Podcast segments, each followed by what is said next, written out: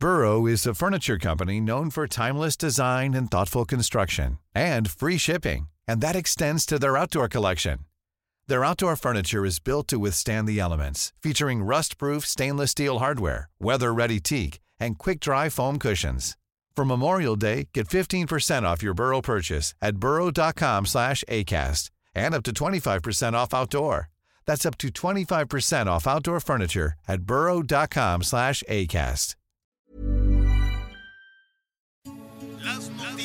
¿Qué tal? ¿Cómo le va? Buenas tardes. Estás a punto de escuchar Yo soy Javier Alatorre. las noticias con Javier Alatorre. La vamos a pasar muy bien. Comenzamos. Antes que salga el sol por la mañana, llevemos la fiesta a la cama. Eres todo lo opuesto a mí, pero aún así, pero aún así. Antes que salga el sol por la mañana, llevemos la fiesta a la cama.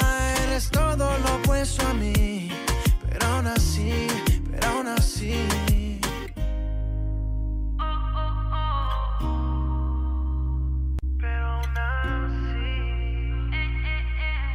¿Sabe cómo le dicen a eso? Reggaetón suavecito o más bien reggaetoncito suave.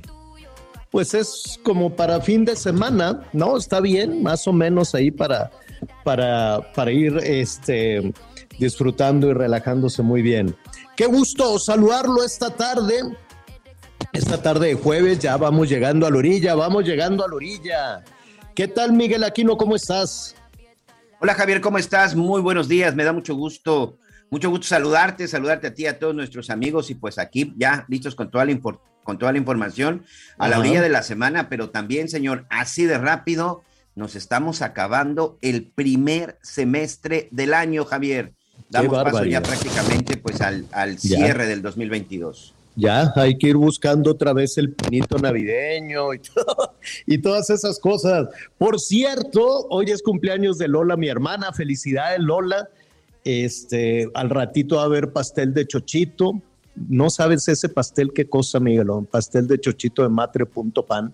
Así, Me quedé matre esperándolo desde septiembre pan. del año pasado en mi cumpleaños, ¿eh? Ok, hoy te va a llegar uno y sa- sacaron uno de, bueno, el de chochitos, que espectacular. Luego hay uno de caramelo salado con chocolate, que es una cosa. No, no, no, no, no, no, no. Muy bien. ¿De qué lo quieres? Para, con mucho gusto, ya están aquí hablando nuestros amigos de Matre.pan que te lo mandan con mucho gusto. Y felicidades a Lola. Bueno, al rato carne asada, pastel. Muy bien, qué gusto me da. Oigan, pues hay muchísima, muchísimo tema, muchísima información en desarrollo eh, que, vamos a, que vamos a repasar. Desde luego vamos a ver cómo están. Cada vez hay más frentes allí en Palacio Nacional.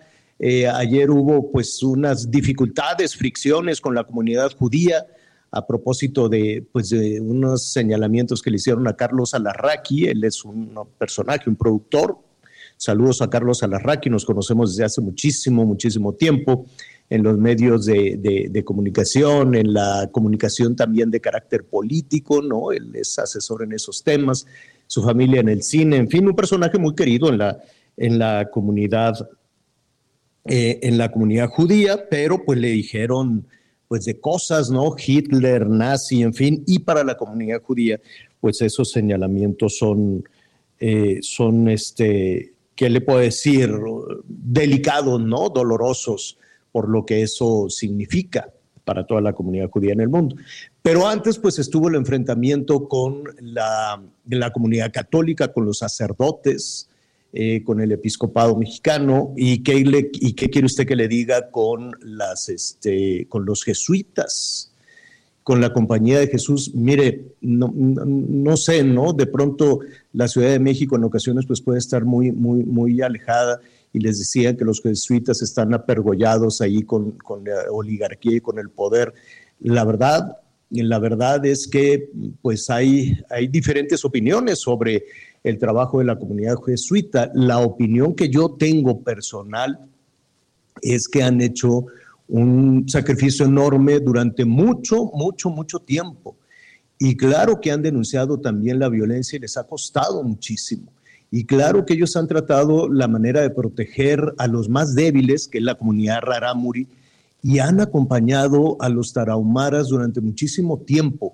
¿Y cómo los pueden acompañar? Pues con, con, un, con, con, con, la fe, con el cariño, con el abrazo y siendo la voz de la comunidad rarámuri durante muchísimo tiempo. Em, hemos trabajado, hemos eh, tratado de, de, llevar, ¿no? de arrojar luz sobre el abandono que han tenido estas, eh, estas, estas y otras comunidades eh, indígenas en el país, no nada más la rarámuri, pero en el caso de Chihuahua hemos trabajado de la mano de los jesuitas y a título personal yo le digo que mi percepción del trabajo de la Compañía de Jesús es absolutamente distinta a la percepción que, puedan, que se pueda tener desde la política en la Ciudad de México. Eso lo, con todo respeto, ¿no? Yo, yo, yo he trabajado con ellos, he visto el esfuerzo que han hecho y también las religiosas de la Compañía de Jesús que tienen un, un este, pues, eh, un albergue, por, por, decirlo de alguna manera, para jovencitas, rarámuris, eh, que en medio de la violencia pues también han estado en el abandono, en la amenaza y también la pasan muy mal eh, estas religiosas. Entonces, pues son posiciones completamente, eh, pues distintas. Cada quien ve, ¿no? La, situación desde diferentes puntos de vista. Evidentemente, en medio de la política, que debe de ser un berenjenal, supongo, nunca he estado en un cargo político, nunca por ahí ha habido algunas invitaciones, no las he aceptado evidentemente porque prefiero estar del lado de la gente que del lado de los políticos. Y al estar en la competencia política, al estar en este tipo de situaciones, tal vez se ve de una manera distinta todo esto. El hecho es que siguen ahí los problemas. Por cierto, hablando de religiosas, eh, un, un gran amigo del gobierno mexicano es Daniel Ortega, que es un personaje, con todo respeto, siniestro en Nicaragua, donde pues ya no existen libertades, donde meten a la cárcel a los opositores, igual que en Cuba, otro gran amigo de, México, del gobierno mexicano. Bueno, pues eh, resulta que, el, el, presidente de Nicaragua, Daniel Ortega, pues acaba de expulsar también a otras monjitas. Las echaron de Nicaragua, Miguel a las monjitas de Madre Teresa. ¿Cómo se llama la compañía de, estas monjitas? Es precisamente esta compañía de las Madre Teresa de Calcuta, Javier. Este, Son precisamente parte de esta congregación, son las misioneras de la caridad de Teresa de Calcuta. Incluso el, sacerdote que está con ellos, él está exiliado en los Estados Unidos. Estamos tratando de, comunicarnos con él para que nos trate de, de, explicar y sobre todo platicarnos de qué se trata, pero son las hermanas misioneras de la caridad de Teresa de Calcuta, las que han sido expulsadas de Nicaragua. Fíjate, nada más, es el padre José Báez. A ver si podemos, este, a ver si podemos hablar con él. En fin, que pues hacía mucho tiempo que no veíamos estas diferencias, ¿no? Durante muchísimo tiempo, sobre todo durante la época dura del PRI, pues se mantuvo esta separación entre la iglesia y el Estado, ¿no? el PRI tenía en su DNA, tenía en su origen esta, esta cuestión ¿no? de que no se viera algún, algún político en misa, de no tener ningún acercamiento este, con la Iglesia Católica y con ninguna otra, ¿no? Y después yo recuerdo que quien rompió esa situación, por decir quien rompió ese maleficio, pues fue el presidente Fox. ¿Te acuerdas que llegó a su toma de poder con un crucifijo y con toda su familia y fue el primero en decir abiertamente, yo soy católico. Yo soy católico. El estandarte de la Virgen de Guadalupe. Y el estandarte, eh, exacto, el estandarte de la Virgen de Guadalupe, un crucifijo, y fue el primer presidente en abiertamente reconocer su fe, ¿no?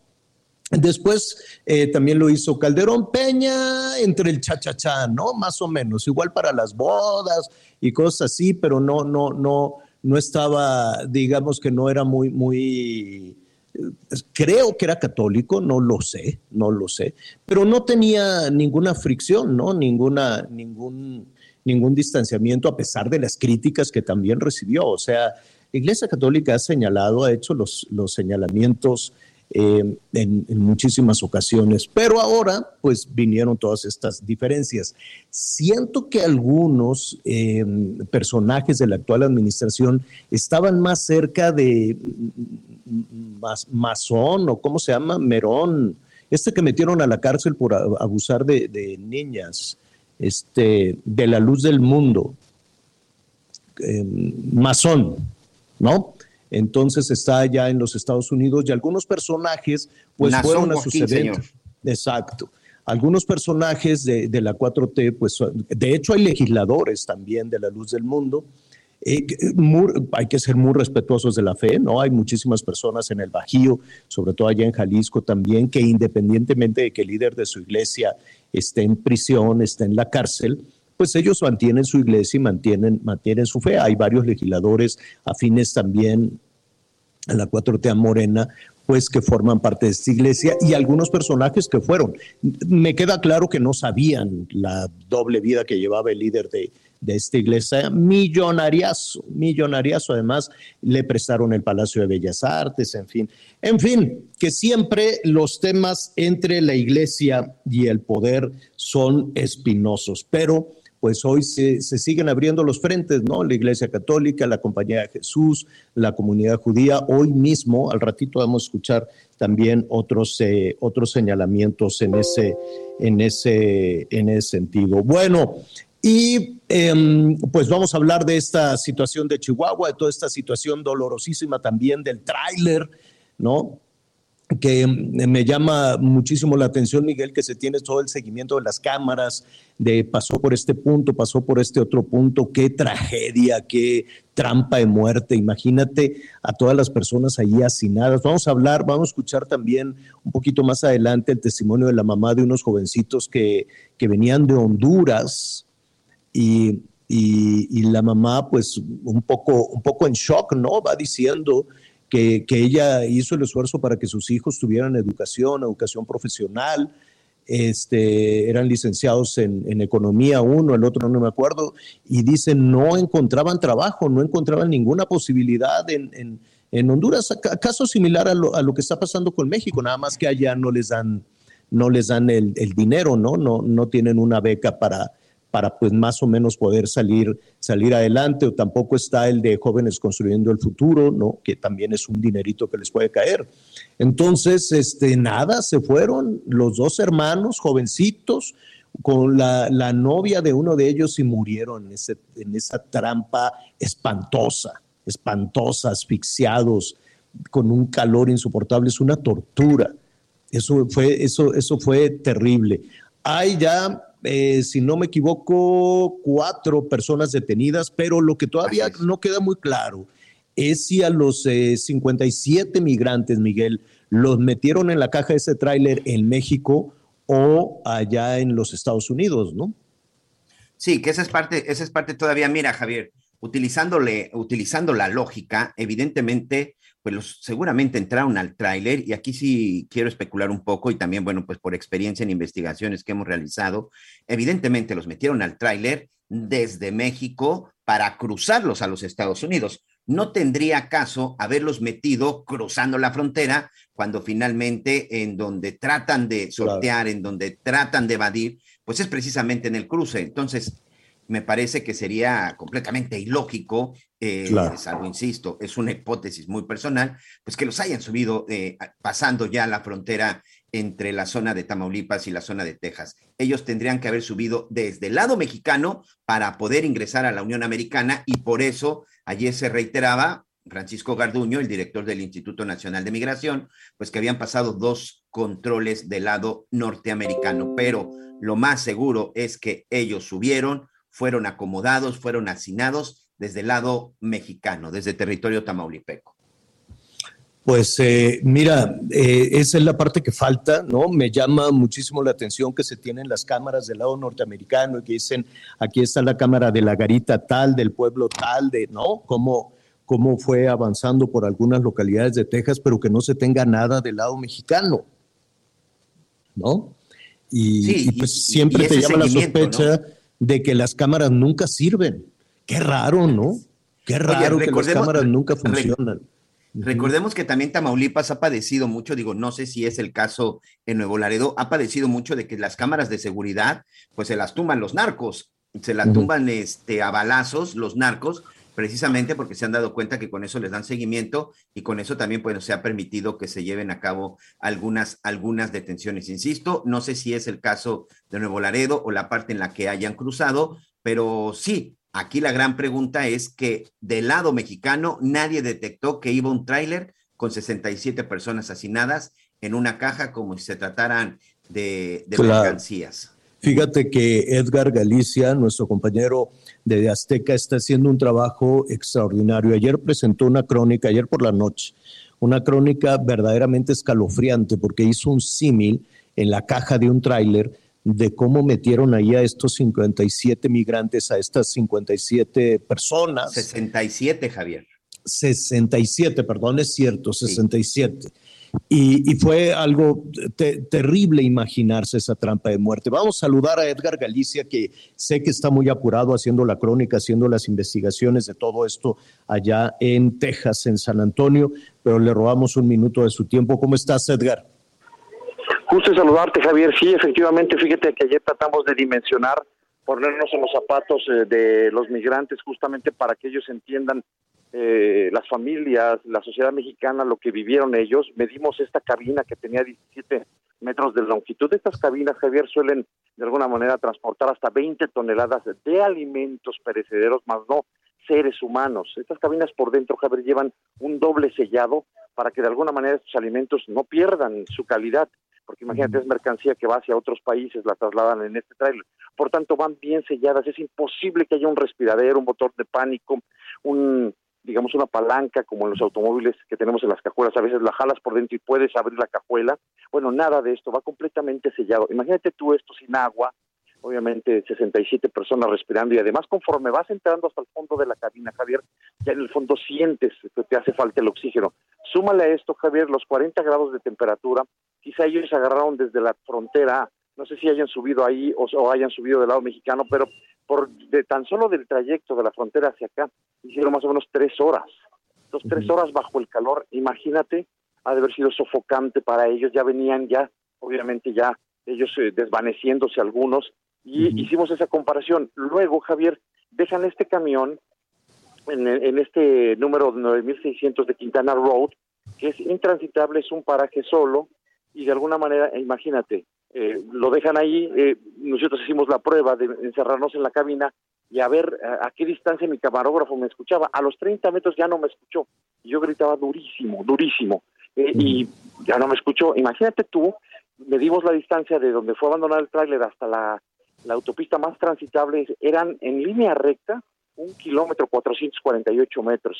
Entonces, estos 12 sobrevivientes están vivos de milagro los demás lamentablemente fallecieron y pues obviamente no tuvieron la misma suerte que estos 12. Ahorita Javier, haciendo, haciendo de alguna manera el, el recorrido, tanto en la, ¿cómo se llama? En, el CEMEFO, por decirlo así, en el médico forense, y en el consulado, viene la parte más dura. Pudimos ver algunos mexicanos que se están acercando a reconocer los cuerpos, Javier. Estoy hablando de mexicanos residentes aquí que estaban esperando a estos familiares, a estos, a estos migrantes, pues está, ha empezado esa etapa dura y obviamente tres naciones se van a eh, consolidar para abordar esta tragedia humana en tres etapas. La primera, identificación al 100% de los cuerpos con vía, eh, conformando lo de las vías dactilares. Dos, este, lo de las huellas dactilares. Dos, es la repatriación, agilizarla y la tercera es protegerlos. No se especificó, se especificó cómo, pero es una vez que hayan llegado a sus, lugares de origen, protegerlos. Así, así fue el término que utilizó el consulado. Estamos en la etapa más triste, que es en espera, Javier, de que lleguen a sus brazos eh, los seres queridos de 53 eh, migrantes. Imagínate, es un drama el que se está viviendo y esto más lo que tarde, ¿no, Javier?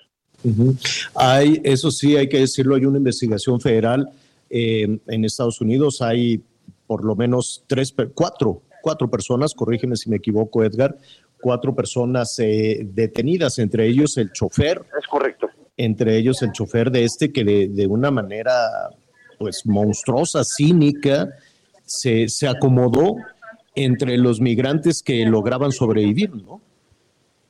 Sí, y lo más lamentable es que él, pues obviamente, seguramente venía con su aire acondicionado, se baja del tráiler, camina, llega, eh, llegan los, los federales y obviamente no le creen, logran capturarlo, pues eso es clave porque él es el que traía el camión.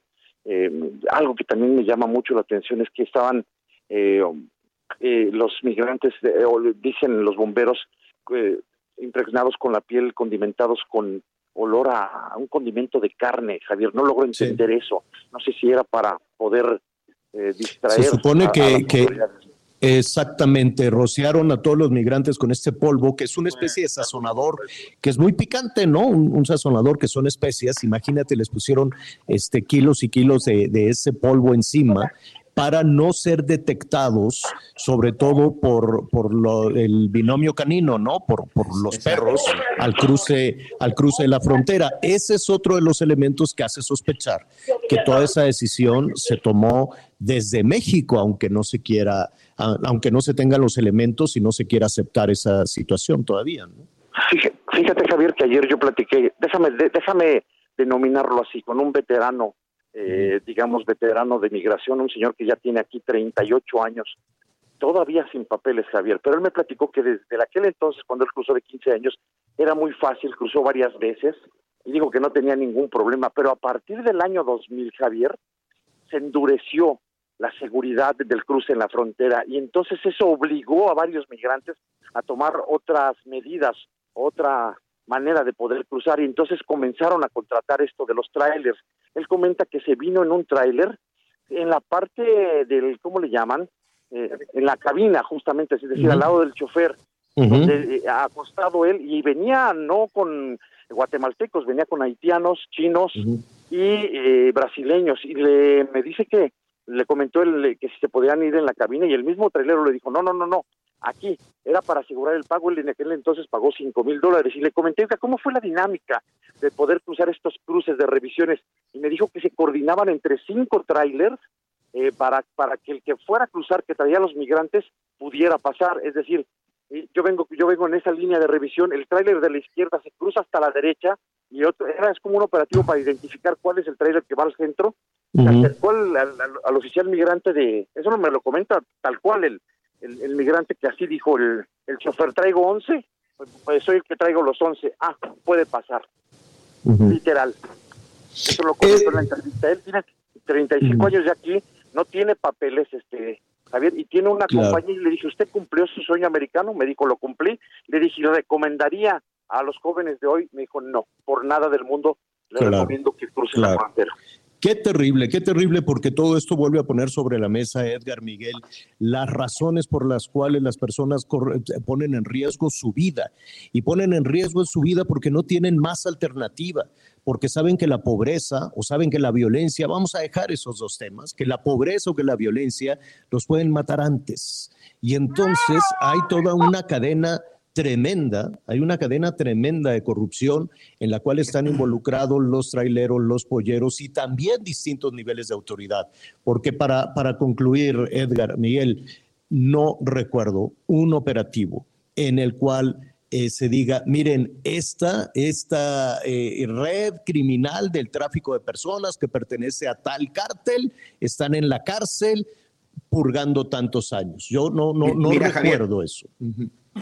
Javier Edgar, hola Edgar, me da mucho gusto saludarte. Fíjate que hoy precisamente, hace unas horas, el Congreso de los Estados Unidos le acaba de dar la razón al presidente Joe Biden y está desapareciendo el programa que se conocía como Quédate en México por el tema de la violencia y por el tema de la seguridad.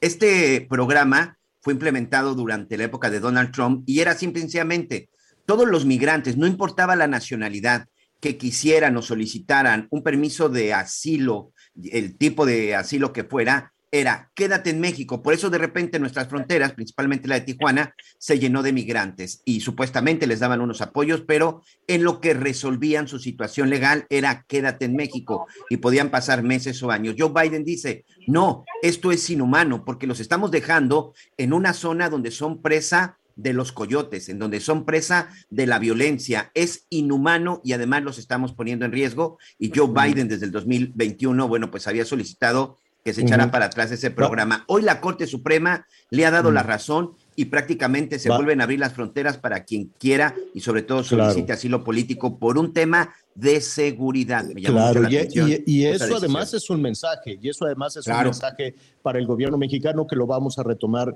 inmediatamente después de una pausa. Tenemos unos segunditos antes del corte, Edgar, algo más que agregar que vamos a ver esta noche. Solamente me da mucha tristeza que dentro de ese camión venían la mayoría jóvenes con la esperanza de cumplir un sueño y se encontraron con una tragedia que nadie en México esperaba. Lo veremos esta noche. Gracias, Edgar. Abrazo a los dos. Gracias. Cuídate, por favor, amigo. Una pausa, volvemos.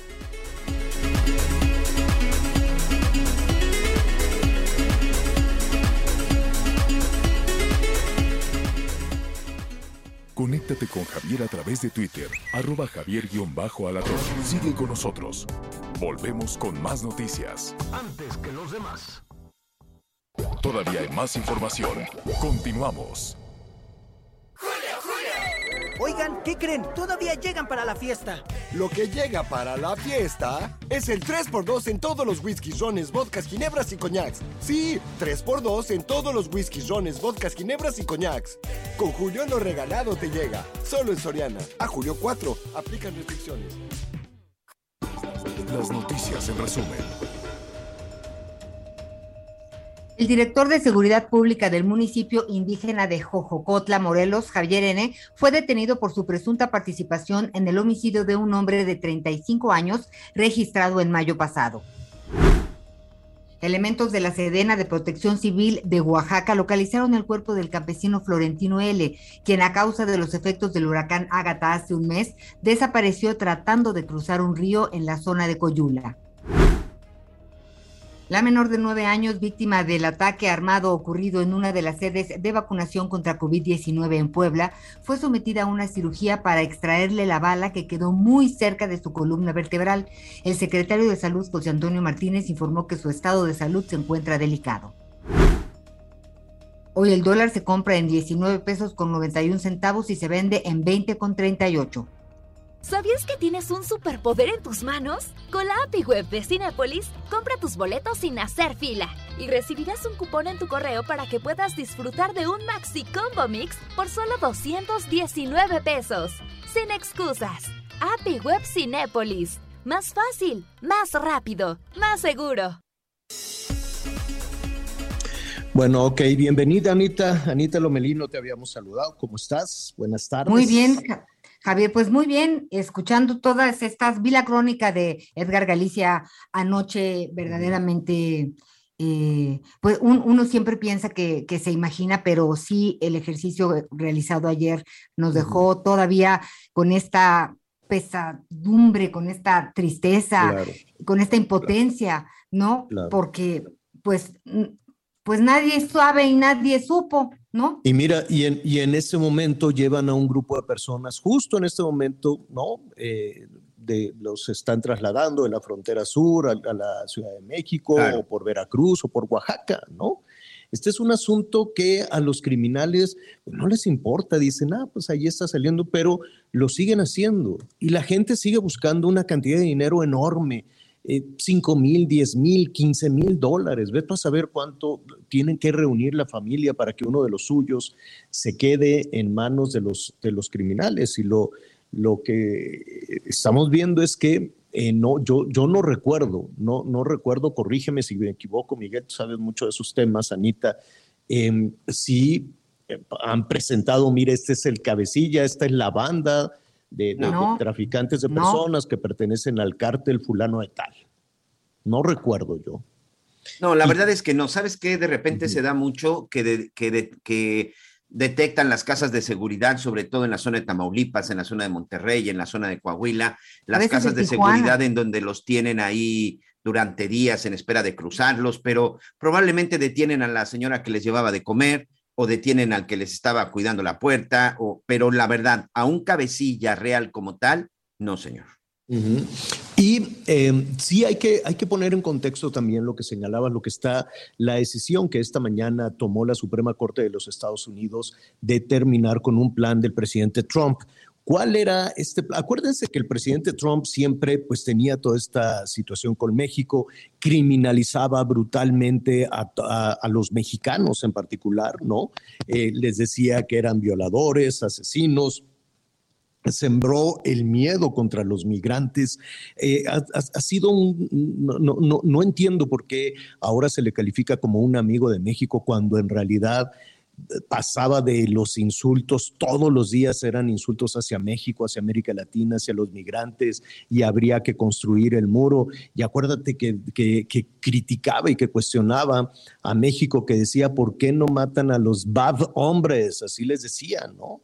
y entonces decía, ya le di instrucciones al ejército mexicano para que controle la frontera. En fin, fue, eran, eran unas cosas terribles y entonces él instrumentó el quédate en México, que sin, eh, quédate en México no es otra cosa más que convertir a México, aunque Marcelo diga que no era verdad, convertir a México en un tercer país seguro, ¿no? Es decir, todos aquellos que quieran entrar a los Estados Unidos por la razón que sea, se tienen que quedar esperando en México. Un asunto que el gobierno mexicano decía, no, no lo voy a aceptar. Y digo eh, el gobierno mexicano porque esto no fue con Peña. Digo, Trump hizo de Peña lo que quiso. Hizo, lo ridiculizó, lo insultó, lo engañó. Bueno, lo que se le dio la gana y ahora resulta que es nuestro gran amigo, qué barbaridad. Pero bueno, eh, lo, lo, lo sangoloteó, hizo lo que quiso, lo ridiculizó y en la actual administración hizo ese, ese, ese acuerdo, se llamaba Protocolo de Protección a Migrantes, si no me equivoco. ¿no? Correcto, señor. Así se llamaba. Esta política, esta política inició precisamente en enero del 2019, Javier. Enero del 2019 es cuando entra este, este programa, Protocolos de Protección de Migrantes, que conocido Quédate en México. ¿Por qué? ¿Qué significaba? Todos los migrantes que tenían pendiente eh, que se resolviera su situación migratoria tenían que esperar en territorio mexicano hasta que su caso fuera resuelto, que como ya lo decíamos, hubo casos que podían tardar meses o, o, casos que incluso se tienen registrados hasta de 15, 18 meses es decir, año, año y medio. Y aproximadamente 70 mil personas se mantuvieron en la zona de la frontera durante todo, durante todo este tiempo. Otros iban, otros venían. Se calcula que aproximadamente fueron más de 150 mil las personas que estuvieron de alguna forma deambulando en nuestra frontera. Hasta, pero ¿cuál era el problema? Que precisamente en la zona fronteriza donde se tenían que quedar en espera de resolver su situación, pues había muchos que no tenían dinero, vivían en la calle, entonces eran asaltados, eran vejados, eran violados, eran secuestrados. Hubo casos de muchos de esos migrantes que eran secuestrados, se los llevaban, son de las casas de seguridad precisamente que les comento, tenían que pedir dinero a sus familias en otros países, mandarlos para poderlos liberar. Y eso fue precisamente lo que en diciembre del 2021 el presidente John Biden le decía a la Corte Suprema, ¿saben qué? Estamos poniendo en riesgo a todas esas personas por este programa de Quédate en México. Pues ya se acabó ese programa. Eh, desde luego que vamos a, tratar de entender y de los efectos que va, que va a tener en todos esos campamentos, ¿no? Y habrá que ver también allá los opositores al presidente Biden van a decir, pues se nos va a venir una ola de migrantes, en fin, es un asunto delicado en medio de toda esta, en medio de toda esta situación. Vamos a Chihuahua, vamos a otro tema. Hoy, hoy pues les, les recetaron otras cucharadas a los sacerdotes a los sacerdotes jesuitas, ayer tocó a la comunidad judía, em, en días anteriores también al, obispo católico, a los jesuitas, pues bueno, ya esta sería como la tercera. En pocas palabras se les dijo hipócritas, ¿no? Que no deben, el sonido, señor. Que no deben de ser hipócritas. ¿Por qué? Antes de, de escuchar lo que se dijo en la mañanera porque eh, la, compañía de Jesús, los sacerdotes jesuitas, están absolutamente dolidos de lo que sucedió con, no solo con estos eh, dos sacerdotes, ya muy grandes, 80 años, pero cuando decimos 80 años, pues llegaron desde jovencitos a, la comunidad Rarámuri y ahí desarrollaron toda su vida, eran personajes muy cercanos. A, los este en la Sierra Tarahumara, ¿no? A todas las comunidades de la Sierra Tarahumara. ¿Qué hizo el presidente? Pues si ya llevaban tanto tiempo ahí, ¿por qué no lo denunciaban? Em, probablemente se había denunciado y probablemente los sacerdotes o quienes hemos estado trabajando junto con ellos ahí en la, en la, en la sierra de Chihuahua, pues podríamos tener una, una versión distinta de, las, de la situación. Pero bueno, ante los señalamientos de falta de seguridad, em, pues hubo, hubo esta observación en Palacio Nacional. Esas expresiones de que ya no nos alcanzan los abrazos, ¿qué quieren entonces los sacerdotes? ¿Que resolvamos los problemas con violencia? ¿Vamos a desaparecer a todos? ¿Vamos a apostar a la guerra? ¿Por qué no actuaron cuando Calderón de esa manera? ¿Por qué callaron cuando se ordenaban las masacres, cuando se puso en práctica el mátalos en caliente, cuando se decía a los altos mandos del ejército, ustedes hagan su trabajo y nosotros nos encargamos de los derechos humanos? ¿Por qué esa hipocresía? Eso no se debe permitir a nadie y mucho menos a un religioso. La violencia no se debe permitir a nadie. Lo, lo que, antes de ir con nuestro compañero Federico Guevara, ¿por qué habrá que irse al extremo? No he escuchado tampoco a alguien que pida, a un sacerdote que pida mátalos en caliente. No, no, no, no, no hay una ley, no hay una aplicación de la ley para garantizar la seguridad de las personas. Todo tiene que ser o impunidad o mátalos. O sea, son, son esas las dos únicas opciones Que, que, existen. No hay una aplicación de la ley, no hay, no hay inteligencia, no hay seguimiento, no hay todos los procesos judiciales, no hay un poder judicial que pueda salir a decir, oiga, pues se tiene que aplicar la ley y quien cometa un delito meterlo a la cárcel, ¿no? Aplicarle la sanción correspondiente. Creo que antes de la ejecución, hay todo un proceso que se borró. No entiendo. Además, este tema de mátalos en caliente, yo he estado buscando en qué momento eh, el presidente Peña, el presidente Calderón, el presidente Fox, ¿quién pidió mátalos en caliente? El único que además no se comprobó fue Porfirio Díaz. Exacto, históricamente. Y mira qué curioso, en el, en el tema de Porfirio Díaz, eh, fue una interpretación de la prensa, porque era también una crítica a los de, de, la prensa opositora de Porfirio Díaz.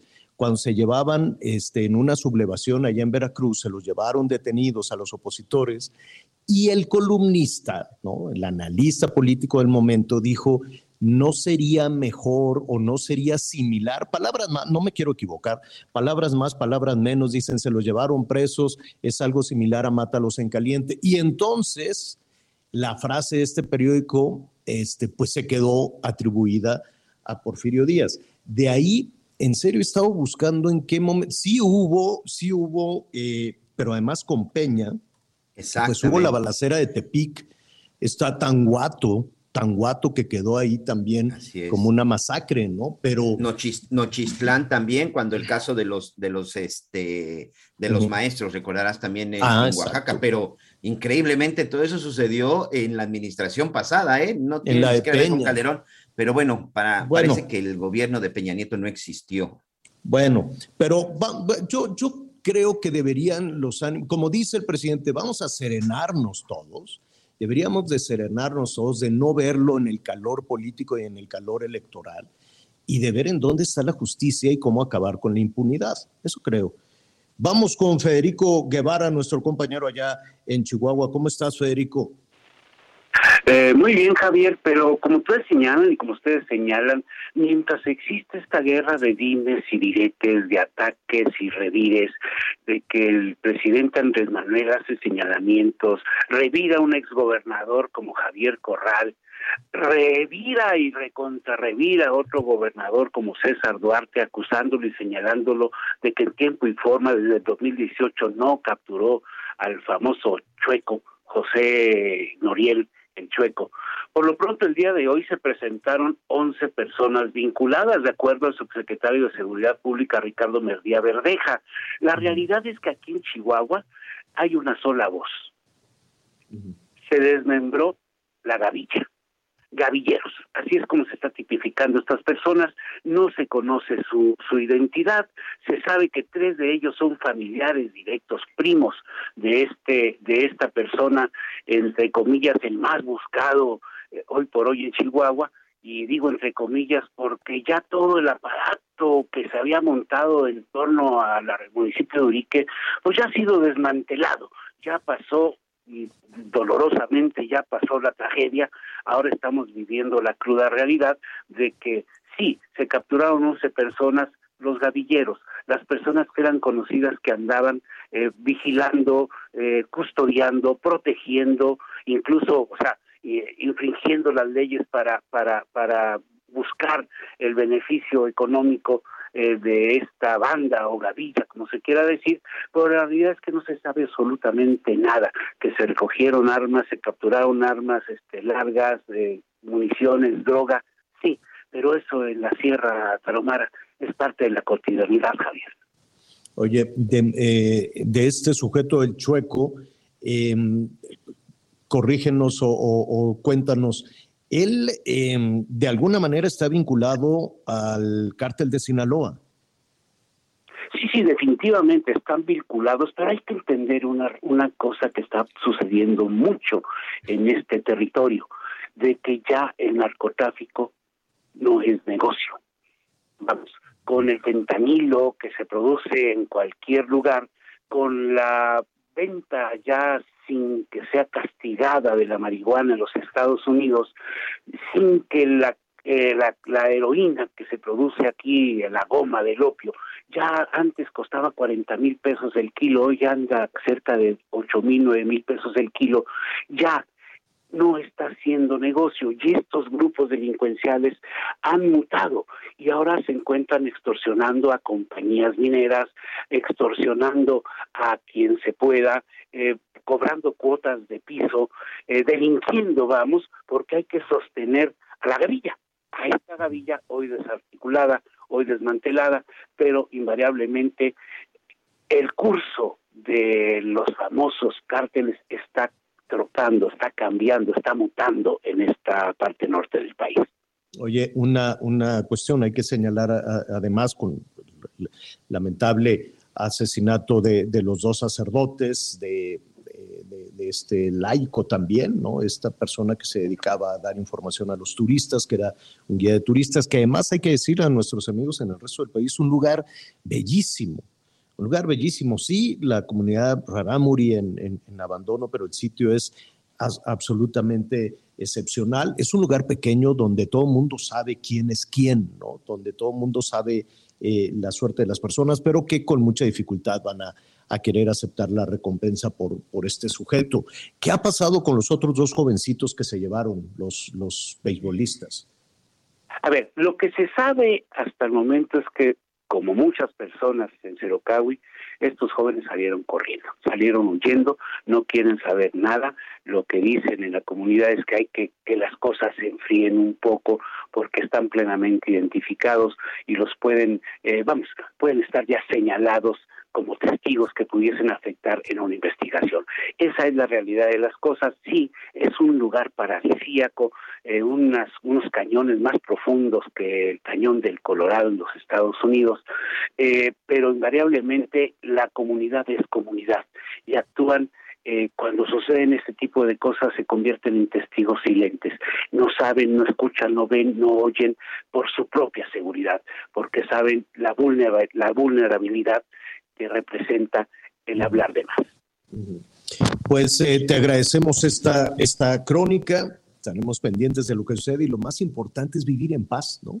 Lo más importante, más allá de las diferencias, de los señalamientos, de la distancia que pueda haber entre Cerocawi y la Ciudad de México, y cuando digo no la diferencia, no solo la distancia geográfica, sino la, la distancia en la percepción ¿no? de, de, muchísimas cosas, em, de lo que tendríamos que estar todos, ¿no? Las autoridades, los religiosos, los medios de comunicación, enfilados hacia la misma ruta de garantizar la seguridad y el bienestar de las personas, algo que todavía en el caso de Cerocahui, en Chihuahua, pues sigue estando muy, muy, muy lejos. Gracias, Federico. La gobernadora, nada, ¿verdad?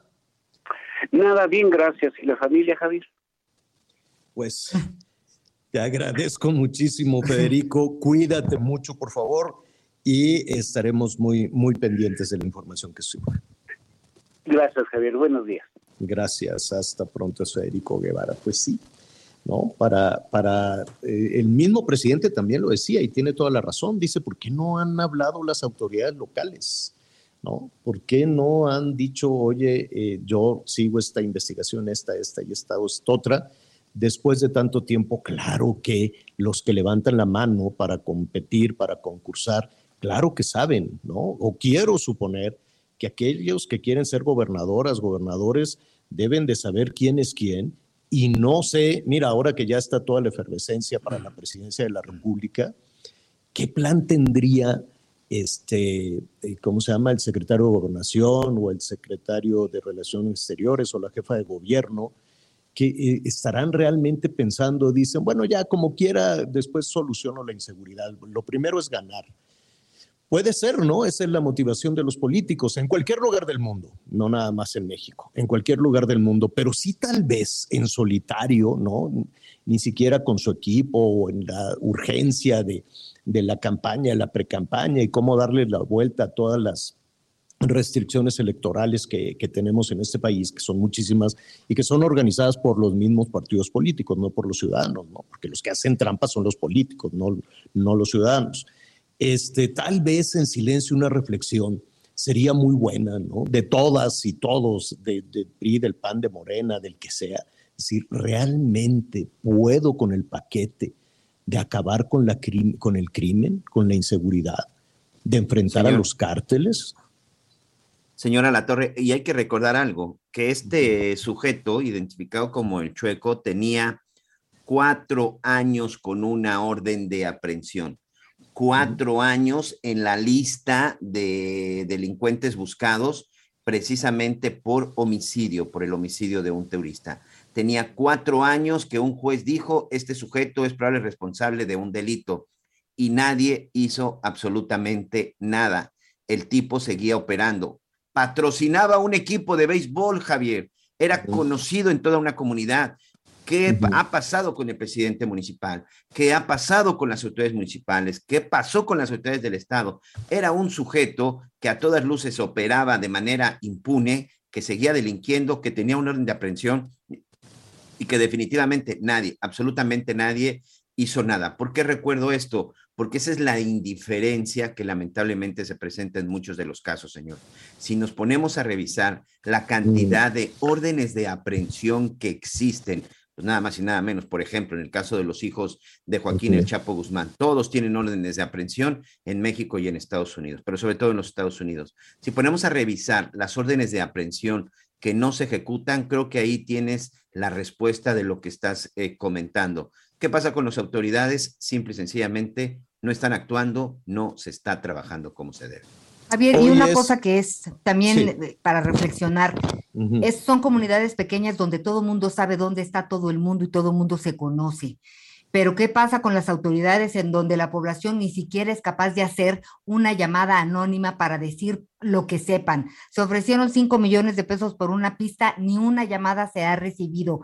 La verdad sí es una crisis de seguridad, de credibilidad en las autoridades y los resultados pues ahí están a la vista. Yo recuerdo a Javier Corral que habló del chueco en algún momento hace en su gobierno y pues el chueco ya se fue él y el chueco sigue circulando. Miren, eh, rápidamente antes de, hacer una pausa y para cerrar un poquito estos, estos temas tan complejos, dolorosos, pero hay que ventilarlos, ¿eh? no es escondiendo y hacer como que no pasa nada si lo vamos a solucionar. Eh, aniversario de la Guardia Nacional, se reconoce que en México se enfrenta a una situación, pues dice compleja, ¿no? Yo diría que muy, muy difícil, pero bueno, la ponen en eh, compleja. Esto lo dice el general secretario de la Defensa el general Luis Crescencio Sandoval, tercer aniversario, y señala que ya son 118 mil elementos, ¿no? Eh, dice que el avance de la Guardia Nacional es que son ya 118 mil elementos de la Guardia Nacional. Vamos a hacer una pausa. ¿Dónde están?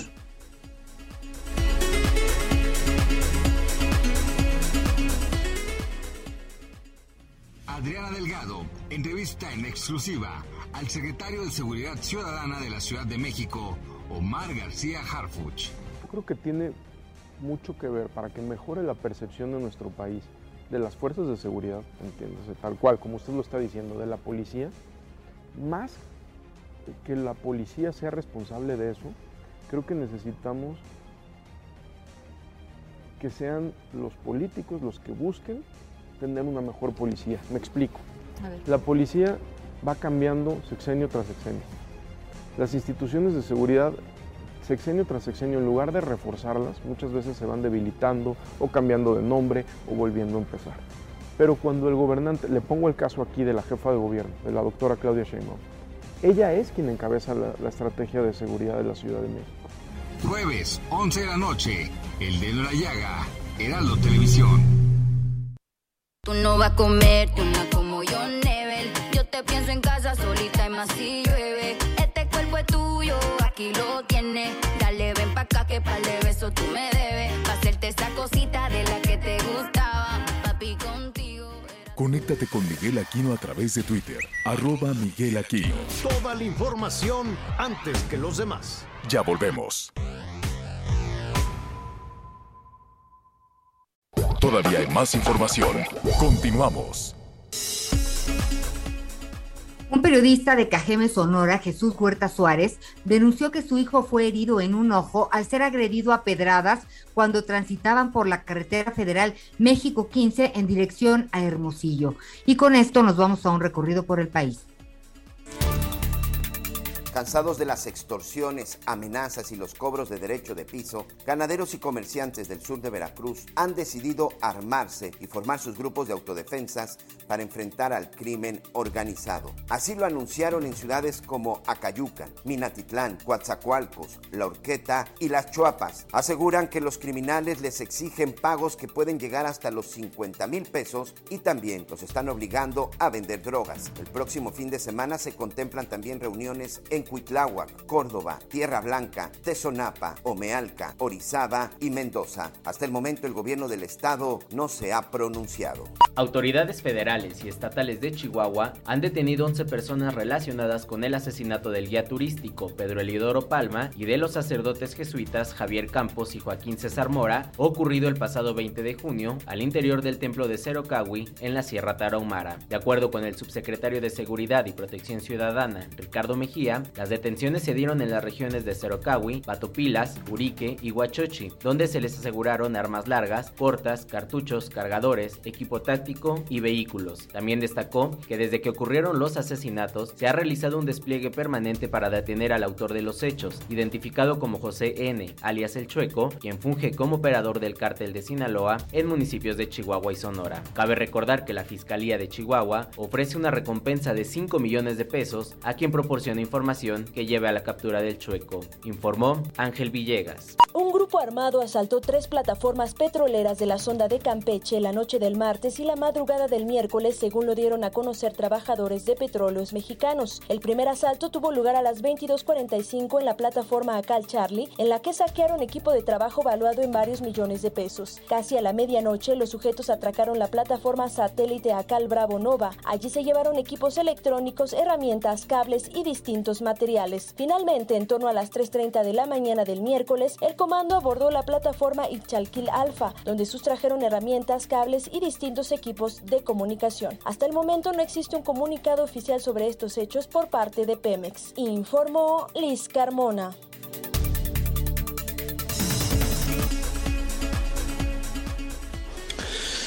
Bueno, eh, pues ya se acercan las eh, ya se, a ver, espérenme, espérenme, amigos de producción, muchísimas gracias. Hubo aquí un bombardeo de, de instrucciones.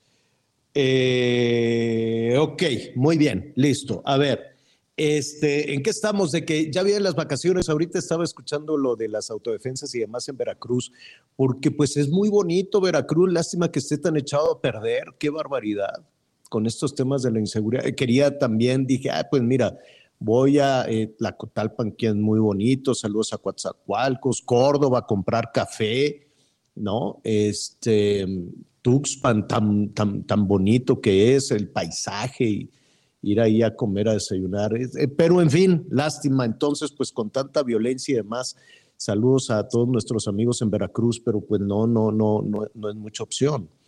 Y la otra. Hey, I'm Ryan Reynolds. At Mint Mobile, we like to do the opposite of what Big Wireless does. They charge you a lot, we charge you a little. So naturally, when they announced they'd be raising their prices due to inflation, we decided to deflate our prices due to not hating you. That's right. We're cutting the price of Mint Unlimited from $30 a month to just $15 a month. Give it a try at mintmobile.com slash switch. $45 up front for three months plus taxes and fees. Promo for new customers for limited time. Unlimited more than 40 gigabytes per month. Slows. Full terms at mintmobile.com. Otra situación es este, ¿cómo? Pues por, por carretera, ¿será seguro, Anita Miguel, o en camión? Porque... Para pues para salir de la, no, para salir de la Ciudad de México, porque pues el aeropuerto no, yo no le veo, no, no, con todo respeto, con todo respeto, yo sé que hoy por la mañana se dijo que era una exageración, que desde antes estaba así terrible, este, y es cierto, ¿no? El aeropuerto está pestoso y, muy feo y saturado desde hace muchísimo tiempo, por eso estaba la, la urgencia de hacer otro aeropuerto. El Felipe Ángeles, el de Texcoco, el de Hidalgo, el de Toluca, el que sea. Si no es, no, no, no es un asunto, porque de nueva cuenta hoy se dijo, ¿y por qué antes no decían nada? Sí, pues cómo no vamos a decir, los maltratos no son de ahorita. Los maltratos, la pestilencia que se está cayendo y todo eso, pues viene, de hace, de hace muchísimo tiempo. Por eso era la urgencia de hacer un nuevo aeropuerto que desafortunadamente pues no acaba de jalar, no acaba, no acaba de arrancar. Y como tú dices, Anita, el que no le gusta el Benito Juárez, que se vaya al Felipe Ángeles, pero ¿y qué haces? Primero para dar con él. Ahora que venía de Puebla, pasé por ahí, pero está, es como un aeropuerto para los poblanos, saludos a Puebla, ¿no? Para la gente que vive en, en, Tlaxcala, en Querétaro, pues ahí les queda a, Salto de Mata, no a Salto de Mata, ya muy cerca. Em, pero pues hasta acá sí, sí hay que considerarle. Y que tampoco hay mucha frecuencia, pues llegas ahí y nada más te llevan a Villahermosa, a, Venezuela, eh, pues no sé cuántos vuelos más.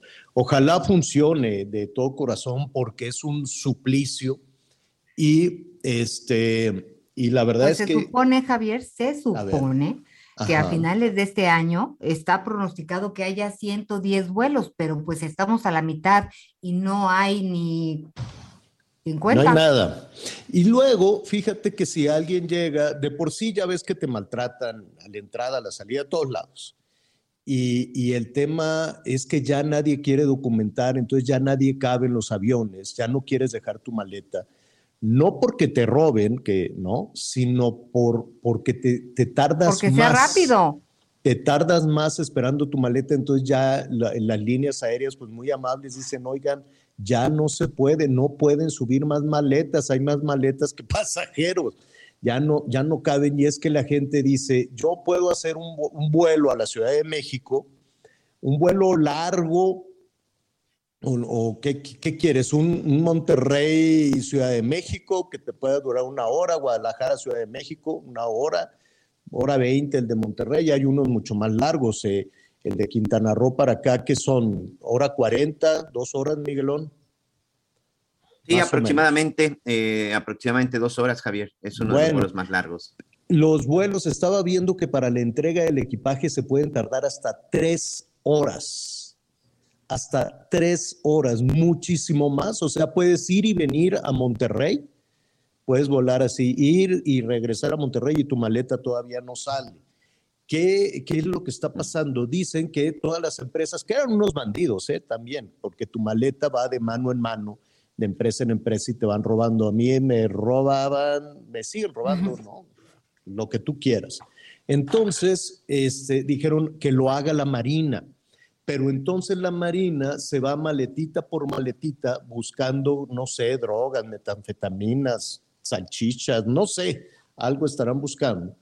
Y, este, y se pueden tardar tres horas o más en que la gente está parada esperando, ¿no?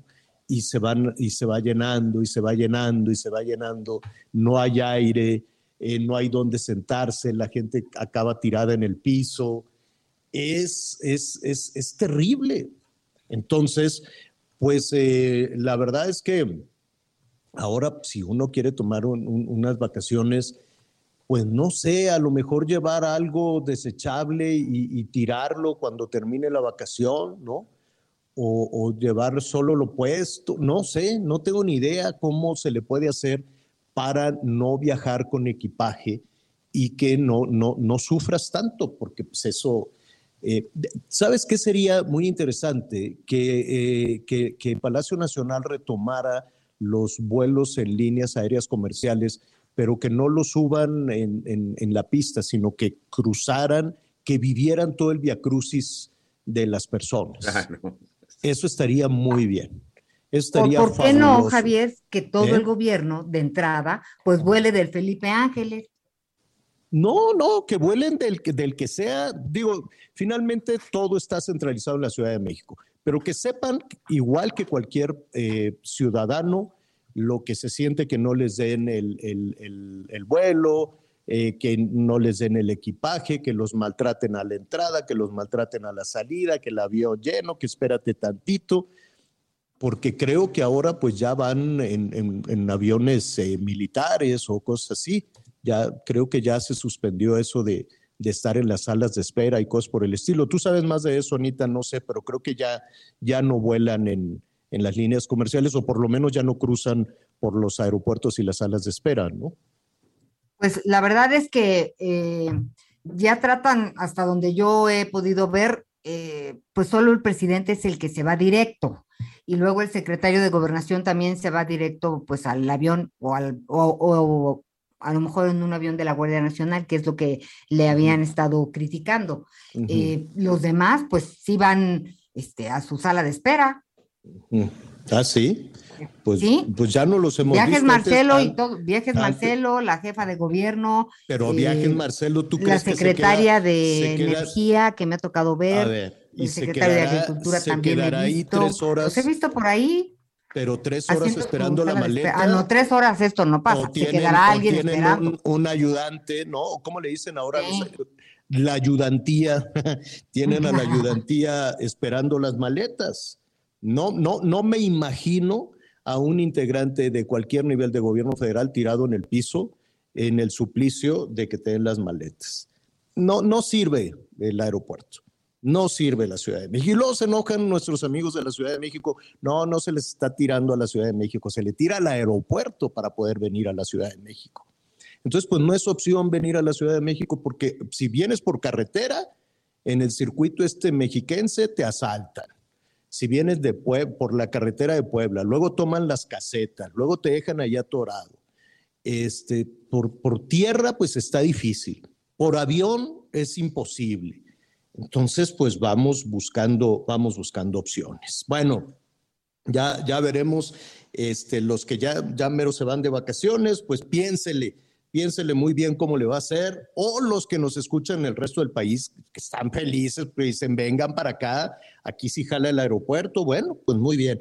Aquí no jala, no jala ninguno de los dos, y el de Toluca está cerrado, creo, ¿verdad? Ya, el de Toluca no jala. Oiga, lo que tampoco jala, vamos a ser honestos, y no me gusta decir se los dije, pero se los dije, es el fútbol. Y Anita y Miguel, no, pero ¿cómo que vas a ver? Que quién sabe qué. Y dije, no, ya, no, no, no, ojalá. De hecho, yo me atrevería a decir, todos aquellos son, decían que eran entre 80 mil, 100 mil que van a Qatar. Pues qué bueno, porque es la fiesta del fútbol, pero pues mira, francamente, la, la, la eliminación de la selección sub-20, pues vuelve a poner sobre la mesa ¿qué, tenemos? Y a lo mejor pues es ser honestos, David, David Medrano, nuestro compañero, a quien le agradezco muchísimo, a lo mejor ya es tiempo de ser honestos y decir, esto es lo que hay y, vamos a pelotear con eso y a pasárnosla muy bien. ¿Tú qué opinas? Javier, ¿cómo estás? Qué gusto saludarte. Un abrazo para Anita y para, para Miguel. A ver, Javier, eh, lo que pasa es que este fracaso es en categorías menores donde se supone, Javier, que México es una potencia. Ya ganamos dos veces medalla de oro, Javier, en estas, eh, digo, ya ganamos, ya, ya fuimos dos veces campeones del mundo, ya ganamos una medalla de oro y ya ganamos una, una medalla de bronce. En el fútbol mayor, yo estoy de acuerdo contigo, creo que estamos aterrizados en nuestro nivel, pero lo de ayer en Honduras es un golpazazazazo, Javier, porque no te eliminó Estados Unidos, no te eliminó Canadá, Javier, con todo respeto, te eliminó Guatemala. Guatemala te eliminó de ir a los Juegos Olímpicos de París y me parece que eso sí es una tragedia. Definitivamente, a ver, ¿qué está pasando entonces, David? Porque pues siempre estábamos muy orgullosos de, de, de, la sub-17, de la sub-20 y decíamos qué semillero extraordinario el que tenemos. Y luego, ¿qué pasó con el semillero? yo, yo lo, a mí me parece, Javier, que en este caso concreto, no olvidemos, Javier, Anita Miguel, que hace un año, hace un año, Javier, estábamos celebrando la medalla de bronce en Tokio, en estas mismas, en estas mismas categorías. No puede ser que de un año a la fecha nos hayamos vuelto tan malos.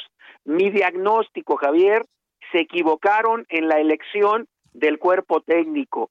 No le dieron continuidad a los procesos porque les ganó la tentación de poner como entrenador a un muchacho que se fue a vivir tres años a Europa para capacitarse, se desconectó del medio mexicano como es Luisito Pérez, y cuando regresa Luisito Pérez, en lugar de haber dejado a alguno de los miembros de Jaime, como era Miguel Fuentes, o en lugar de haber dejado a Raúl Chabrán, que es el que estaba en el proceso, decidieron traer externamente a Luis a Luisito Pérez e insertarlo porque él tenía cursos en el Real Madrid, en el Barcelona, aunque tenía poco conocimiento del, del mercado. El resultado, ahí lo tienes, eh, Javier, duro, duro golpe para el fútbol mexicano no ir a unos Juegos Olímpicos, ¿eh? Mm, oye, y a lo mejor nos estamos adelantando un poquito, ¿no? A Qatar, pero ¿cuál es tu pronóstico? Yo creo que Javier vamos a ir a donde hemos ido los últimos veintitantos años, avanzar en la fase de grupos y después en el famoso cuarto partido quedar. Me parece que esa es, esa es la realidad del fútbol mexicano. Si en las últimas seis copas del mundo hemos llegado ahí, yo creo, Javier, que el, el target del equipo mexicano está ahí. Si lo logras pasar sería una sorpresa y si no logras llegar ahí, Javier, sería un fracaso. Válgame Dios. Bueno, pues sí, una, una cubetada tremenda, ¿no? Una cubetada de agua fría.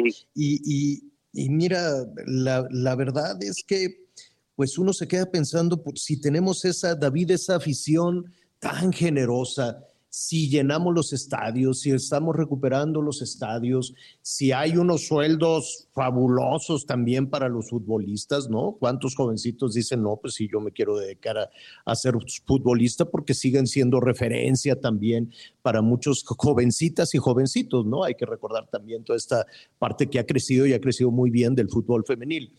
Eh, ¿Qué pasa? ¿En qué momento todo esto se desinfla? ¿No? ¿No? Hay una parte de toda esa ruta, ¿no? hay emoción, hay afición, hay dinero, hay equipos y luego, ¿qué más falta? Hay estructura, yo creo que el, el, factor humano, Javier, en este grupo que quedó eliminado ayer, todos los futbolistas están insertados en clubes, ya, ya trabajan en equipos de primera división, algunos hasta, hasta en el extranjero, en los Estados Unidos, o sea, son, son, son muchachos con un, con un potencial importante y el fútbol mexicano invierte muchísimo en la preparación. Estos futbolistas, Javier, el que menos tiene, tiene 40 partidos internacionales, han recorrido el mundo desde sub 15, sub 17 y de repente llegar y que te elimine Guatemala, uff, difícil de creer. Difícil, absolutamente. David, pues te enviamos un abrazo, cuídate mucho. Oye, una, una consulta. Ahora con todo este repunte, con todo este repunte del COVID y, todos los políticos andan contagiados, uno más que el otro, este, eh, todos los días sale un político, más o menos con el mismo bachote, ¿no? Acabo de dar positivo, seguiré las reglas, trabajaré desde casa, ya sabes, siempre toman el, mismo machote y lo dicen. ¿Qué ha pasado en el deporte? Eh, hay, ha pasado lo mismo que en la política con, con los contagios de COVID. ¿Nos debemos de preocupar por eso o tú consideras que no? La liga apenas se, se, se reanuda mañana, arranca un nuevo, un nuevo torneo. estábamos en una etapa de, de vacaciones. Habrá que ver, eh, Javier, si se vuelven a, apretar los protocolos, porque en la etapa final del torneo pasado, pues ya prácticamente el aforo de los estadios era libre, algunos con cubrebocas, otros sin cubrebocas. Habrá que ver lo que se dicta entre hoy y mañana para la jornada 1 del fútbol mexicano en torno a este repunte de casos de COVID, Javier. Hasta hoy todavía no hay, no hay, no hay ninguna postura de, de la liga. ¿Y Miguel? Eh, Hola, señor Medrano, lo saluda Miguel Aquino. Oye, en la mañana platicaba yo con Javier y, y, teníamos ahí una duda. ¿Qué va a pasar siempre con las barras, con las barras de los equipos de fútbol? Después de lo que pasó en Querétaro, bueno, pues vimos que ya no las iban a dejar entrar o no las dejaron entrar. A partir de ese torneo, ¿regresan o seguimos con la misma política? Miguel, podrán entrar en, en, los partidos de local de su equipo siempre y cuando estén credencializados. Se ha creado o para, para todos los, los, los barristas, o grupos de, de, de, animación un registro único y los clubes tienen la obligación, eh, Miguel, de presentar ese registro ante la Liga MX de cuántos barristas tienen registrados y en función de eso, el barrista que esté registrado, dado de alta y que traiga colgado su registro, podrá ingresar al estadio. Quien no mm. esté registrado no podrá ingresar al estadio. Esa es la regla. Habrá que ver cómo la aplican. Uh -huh. Anita. Es que fíjate que escuchando la conversación, eh, pues estos jóvenes se supone que serían nuestro futuro en el fútbol y las mujeres, ¿cuál es tu opinión? La verdad hemos tenido unas sorpresas muy interesantes en Chivas, o sea, sí. ¿qué pasa con el fútbol femenil que sigue estando tan atrás? No solo en México, en el mundo, pero pues podríamos empujar a raíz de esta crisis que tienen los caballeros. Fíjate, Anita, me parece que en el fútbol mexicano hay cuatro o cinco equipos que han trabajado muy bien en el, en el fútbol femenil. Ya hablabas tú de uno. Chivas, Pachuca, Monterrey, Tigres, donde las futbolistas son tratadas como profesionales, o sea, prácticamente son profesionales y viven de eso. Sin embargo, también es cierto, Anita, que hay otros cinco o seis clubes donde las muchachas no ganan lo suficiente para vivir y tienen que dedicarse a otra actividad. Vimos hace un par de días que las futbolistas del Querétaro le mandaron un mensaje de ayuda a André Pierre Guignac, el delantero de Tigres, solicitándole que les regalara una camiseta autografiada para poder venderla y hacerse llegar recursos. Y Guiñac en un gran gesto no solamente les regaló una, les regaló 19. Es decir, ese es el problema. Pero sí, Anita, me parece que es muy disparejo. Mientras hay cinco o seis clubes donde se trabaja perfectamente el fútbol femenil. Hay varios clubes que tienen los equipos solamente porque es una obligación tener equipo femenil, pero el trato todavía dista mucho de ser de profesionales.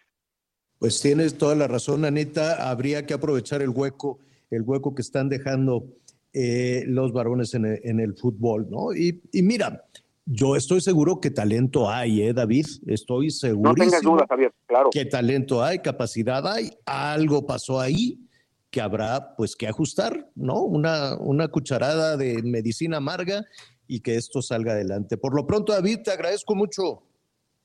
Gracias, Javier, Anita Miguel, un abrazo para todos, buenas tardes. Gracias, gracias, don David. Gracias, gracias, buenas tardes. Entonces, mañana, ¿ya cambiaron? ¿Tú ya, ya cambiaste de Chivas a dónde, Miguelón?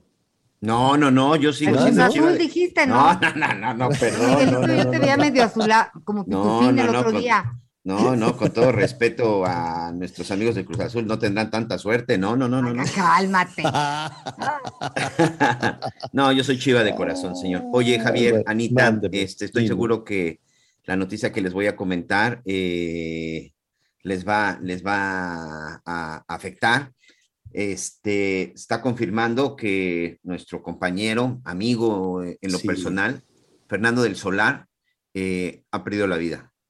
Desde hace, desde hace sí. varios años, él había uh -huh. estado batallando pues, con un problema de cáncer. Uh -huh. Fernando Martín Casciamani Servidio, que es realmente uh -huh. su nombre de origen argentino. Hace un par de años todavía estuve platicando con él, que estábamos por ahí realizando, sí. realizando un proyecto y y pues están mandando la información lamentable que pues, ha perdido Qué esta pena. batalla y Fernando del Solar, este... No, sabe, no, sabes, Fernando, qué personaje, a pesar que hizo un, un, un, esfuerzo a partir del optimismo de avanzar contra el cáncer y luchó y luchó y luchó hasta, hasta el final. eh, un, un, hombre muy talentoso, muy profesional, muy profesional, este, y siempre, siempre, siempre muy, muy optimista. Eh, abrazamos su familia, desde luego, qué situación tan, joven, difícil. 49 años. Así es, así a sus hijos. Así es, un, una... Y, fíjate que yo hace, bueno, había hablado con su representante porque sí me había dicho que estaba delicado porque apenas hace unas semanas también había muerto su padre de Fernando del Solar. Sí, tremenda situación. Descanse en paz, nuestro buen amigo y compañero Fernando del Solar. Hacemos una pausa y volvemos. ¿Ya viste la increíble promoción que tiene Avis para este verano? Te cuento, si rentas tu auto hoy mismo en avis.mx, podrás obtener 50% de descuento y además pagar a 3, 6 o hasta 9 meses sin intereses. Imposible dejar ir este descuento para tus próximas vacaciones de verano. Y lo mejor es que aplica para todos los autos y todos los destinos, incluyendo los Tesla Model 3, que son eléctricos y sustentables. Yo por eso voy cotizando mi auto de una vez y ojo, te paso este tip. Avis te da asistencia 24/7, completamente gratuita y respetará siempre tu reserva, ya que tu auto estará apartado y disponible solo para ti. Reserva hoy en avis.mx. Es que volver a tener otra noche contigo es como volver a encontrar el amor que perdimos. Como en viejos tiempos te digo, no puedo mirarte con ojos de amigos. Voy a hacerte cosita de esa que te gustaban. A ti contigo no me falta nada. Dame un beso de eso que me dura una semana. Mami, esto es pa' hoy que yo no sé mañana. Conéctate con Ana María a través de Twitter, arroba Anita Lomelí. Sigue con nosotros. Volvemos con más noticias. Antes que los demás. Todavía hay más información. Continuamos. Pepito, llegando a la casa vas a ver, te voy a lavar la boca con jabón. Ay, no, señora. Mejor aproveche y lléguele al 3x2 en todo el cuidado bucal. Y además, 3x2 en toda la jarciería y limpiadores de piso. Sí, 3x2. Con Julio, lo regalado te llega. Solo en Soriana. A julio 7. Aplican restricciones. Las noticias en resumen. Ricardo Mejía, subsecretario de Seguridad y Protección Ciudadana, afirmó que son 10 y no 12 los periodistas asesinados en lo que va de 2022 en México. Ah, bueno, durante la mañanera apuntó que los homicidios de Roberto Toledo en Michoacán y de Jorge Camero en Sonora no tienen relación con la actividad periodística. El gobierno de la Ciudad de México anunció que Joan Manuel Serrat dará un concierto en el Zócalo el próximo 21 de octubre como parte de la edición 50 del Festival Internacional Cervantino. La jefa de gobierno, Claudia Sheinbaum, afirmó que el espectáculo formará parte de la gira de despedida del cantante español. El subsecretario de Derechos Humanos, Población y Migración, Alejandro Encinas, dio positivo a COVID-19 apenas este lunes y sostuvo una reunión con el embajador de Estados Unidos en México, Ken Salazar, y dicen los que saben que ninguno de los dos traía cubrebocas. En el mar ahora la vida es más segura. Las capitanías de puerto supervisan que las embarcaciones respeten el área de bañistas la velocidad permitida y la capacidad de pasajeros a bordo. No olvides el uso del chaleco salvavidas.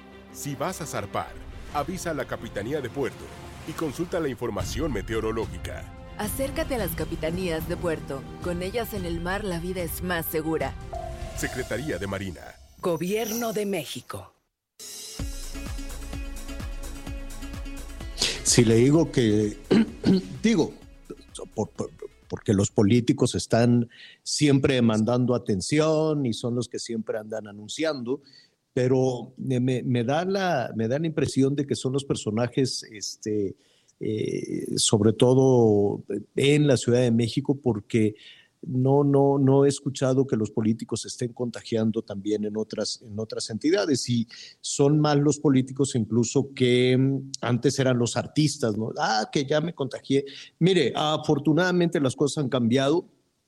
las cosas han cambiado muchísimo, ya sabemos más del COVID, ya se han aplicado las vacunas, hay quien tiene ya tres dosis, que tiene, quien tiene cuatro dosis, hay quienes tienen nada más una, y hay niños que todavía están esperando que, que les pongan ahí alguna, alguna vacuna. Hay que estar ahí muy pendientes, hay que darle de cualquier forma un aplauso, desde luego, a todos los, los eh, profesionales de la salud que la verdad, vamos a decirlo, sí fueron muy maltratados, no tenían, eh, no tenían, acuérdense que no tenían los insumos suficientes, ¿no? Cuando nos, se nos vino encima esta calamidad, cuando se había desmantelado el sistema de salud, por los motivos que tú quieras, por corrupción o porque el dinero se utilizó para otra cosa, o porque no sabe, porque se puso en manos de personas, ¿no? Como López Gatel, que no, no, no tienen mucha idea de, de cómo, en fin y sacaron adelante toda esta situación. Y además había muchas personas que ante la ignorancia, el desconocimiento y el miedo, pues también los trató muy mal. Acuérdense que muchos pues no podían acercarse, subirse al transporte público, fue, fue terrible. Y ahora con este repunte, pues de nueva cuenta están con muchísimo, con muchísimo trabajo. Las cosas han cambiado a propósito de la vacuna. La vacuna sí, sí funciona. Y también se aprendió mucho el proceso para la aplicación de la vacuna. Antes era una cosa al principio catastrófica. Andaban ahí los del chalequito preguntando tú por quién votaste y a ver tu credencial. Y fue, fue terrible. Y después empezó a fluir y fluir y fluir. Em, Marcelo Ebrard buscando las vacunas, que ya se vuelven a buscar más, eh, más eh, vacunas, ¿no? Y, me comentaba el canciller Marcelo Ebrard que él sugeriría aplicación de una cuarta dosis a los mayores de 60, pero pues ya veremos cuál es la decisión que se toma. Y en temas de salud hay también muchísima polémica. ¿no? Recientemente, eh, eh, esta misma semana, el presidente dijo, pues sí van a venir los cubanos, van, vamos a, contratar, dicen que van a ganar lo mismo, no se sabe porque no les van a pagar a ellos. Acuérdese que pues que desafortunadamente los profesionales de la salud de Cuba no se mandan solos. Hay una dictadura y el que cobra es el partido, el que cobra es el, gobierno cubano y no queda muy claro cuánto les dan a, ellos ni cuánto cobran. Hay muchas versiones de que, de que cobran este muchísimo y muchas versiones también constatadas por los mismos eh, enfermeras y médicos, doctoras y doctores eh, en México de que pues tampoco tenían mucha experiencia y no sabían qué hacer, ¿no? Entonces los tenían ahí un poquito medio, medio de ayudantes y, estaban aprendiendo de los médicos mexicanos. Pero, pues en fin, se insiste en que los cubanos no van a ocupar lo que los mexicanos no quieren. Y eso pues ha calado profundamente en el gremio, sobre todo después de, esta, de esta situación por la que todavía estamos pasando esta crisis del de eh, COVID. Em, yo quiero saludar al doctor Adrián Rivas, es especialista además en cirugía, en cirugía eh, general. Y mm, primero, antes, antes que otra cosa, Adrián, te saludo y gracias por tu conducto, por todo el esfuerzo y por todo el trabajo que, han hecho los profesionales de la salud en estos dos últimos años. De todo corazón, muchísimas gracias. Dime algo, Adrián, ¿no quieren eh, trabajar y quieren que vengan los cubanos a ocupar el cargo? Eh, primero que nada, muy buenas tardes. Este, gracias por la oportunidad de la entrevista. Y pues créame que lo que todos queremos los especialistas aquí es trabajar. Lo que no tenemos es oportunidades para poder trabajar. Pero ¿cómo? Si dice, dice el gobierno federal que abrieron, a ver, aquí dice Jornada Nacional de Reclutamiento. Eh, hay, ahorita te voy a decir cuántas plazas dicen, que son como 10 mil, 14 mil plazas, número enorme de plazas, ¿es verdad?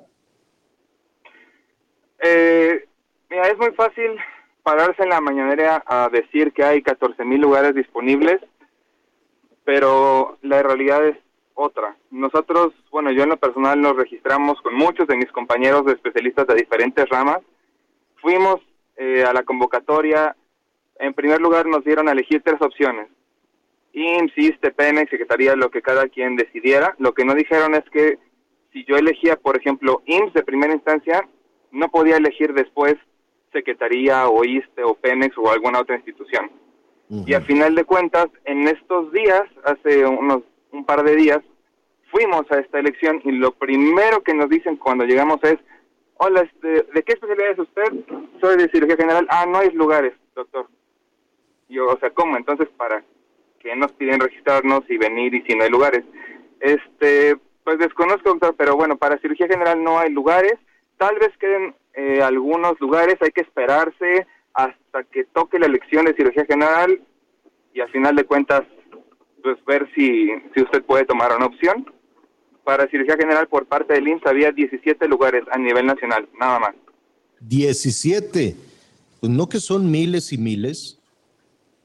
Pues precisamente es lo que pues, nosotros nos cuestionamos. ¿Por qué nos mencionan de que hay lugar prácticamente para todos y a final de cuentas no, no lo hay?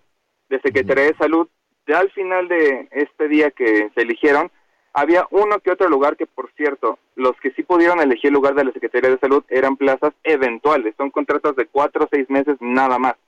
No son lugares como prometieron de que eran lugares permanentes, con todas las prestaciones que mencionaban, eso no, eso no es la realidad de las cosas. A ver, antes de ir con Anita Lomelí, que te quiere, que te quiere preguntar, Adrián, yo te, te preguntaría, vamos a poner una situación hipotética.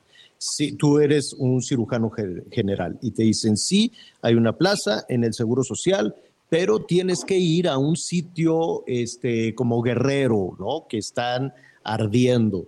O tienes que ir a Michoacán, o tienes que ir a Zacatecas, o te tienes que ir a Cerocahui en la Sierra de Chihuahua. ¿Aceptarías? Sí, claro, y de hecho tengo varios compañeros que estamos esperando una oportunidad, pero final de cuentas, este, cuando nos toca poder elegir alguna, pues alguna plaza, no, no hay, o son lugares eventuales, y tomando en cuenta que también nosotros tenemos que velar por nuestra seguridad. Hay muchos compañeros que los han asaltado, los han secuestrado en, en esos lugares. Y pues esa es una de las razones por las que mucha gente no se quiere ir, pero si nos dieran la oportunidad, pues por supuesto que tomamos eh, la plaza. Los riesgos, la plaza. Ah, eh, una, una más, Anita, ya voy contigo. Que si vamos a poner el caso, el hipotético caso de que tú eh, en este proceso de selección, quiero suponer que llegas, te inscribes y vas pasando diferentes este, procesos. ¿En algún punto les dicen cuánto van a ganar, en dónde van a vivir? eh, con qué insumos van a trabajar o en dónde van a trabajar? Al inicio de la, de la convocatoria en la, en la página de registro no venía nada de eso. Cuando yo me registré no venía ni cuánto íbamos a ganar ni nada. Ya después como que actualizaron la página y algunos de mis compañeros sí tenían la oportunidad. Sí se veía el sueldo, pero ¿dónde vamos a vivir? Si el hospital o la unidad tiene insumos, nada de eso este, venía registrado en ningún lugar. Y pues por lo general hay esos lugares son lugares en los que no hay insumos para para que podamos trabajar vaya ya, ni decir eficientemente o sea, ni podamos trabajar de manera arcaica sí, no yo hay lo he visto. material para quirófano no hay ni gasas ni guantes yo en mi caso como cirujano general pues cómo puedo operar a una persona en un lugar que ni siquiera tengo gasas para una cirugía O agua corriente. Anita Lomelí, adelante. exactamente Gracias. Eh, doctor Adrián Rivas, mira, hace unos días leía un tuit del vocero de, la presidencia, Jesús Ramírez, que decía, o al menos digo dice, porque ahí está, al final del gobierno del presidente López Obrador habrá un sistema de salud de primera como lo merecen los mexicanos. El sistema de salud fue desmantelado y no hay médicos especialistas. El plan avanza y pone de ejemplo que en Nayarit ya funcionan todos los quirófanos, pero aún faltan 443 especialistas. No hay una forma de que tú en calidad de doctor especialista en cirugía que pues participó en esta convocatoria y recibió esta respuesta, pudieras hablar con el director del IMSS, no, no hay algún conducto para, pues porque aquí hay un, un, desfase de información, ¿no? Este, no entiendo por qué unos dicen que faltan, faltan especialistas y luego los especialistas dicen que no tienen a dónde eh, trabajar.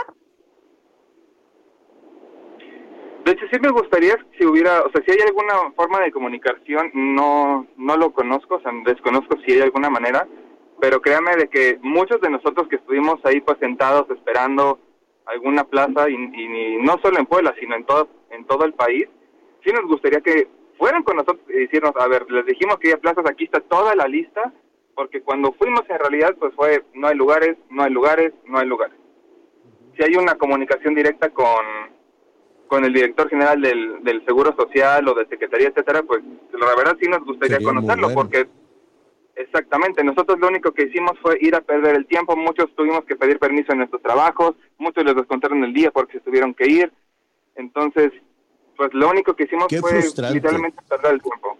Qué, qué, qué frustrante, porque este es un muy buen, es un muy buen esfuerzo, ¿no? Donde de lo que se trata es de eh, unir, ¿no? De, de tener toda esta capacidad de decir, estos son las doctoras, los doctores, ¿no?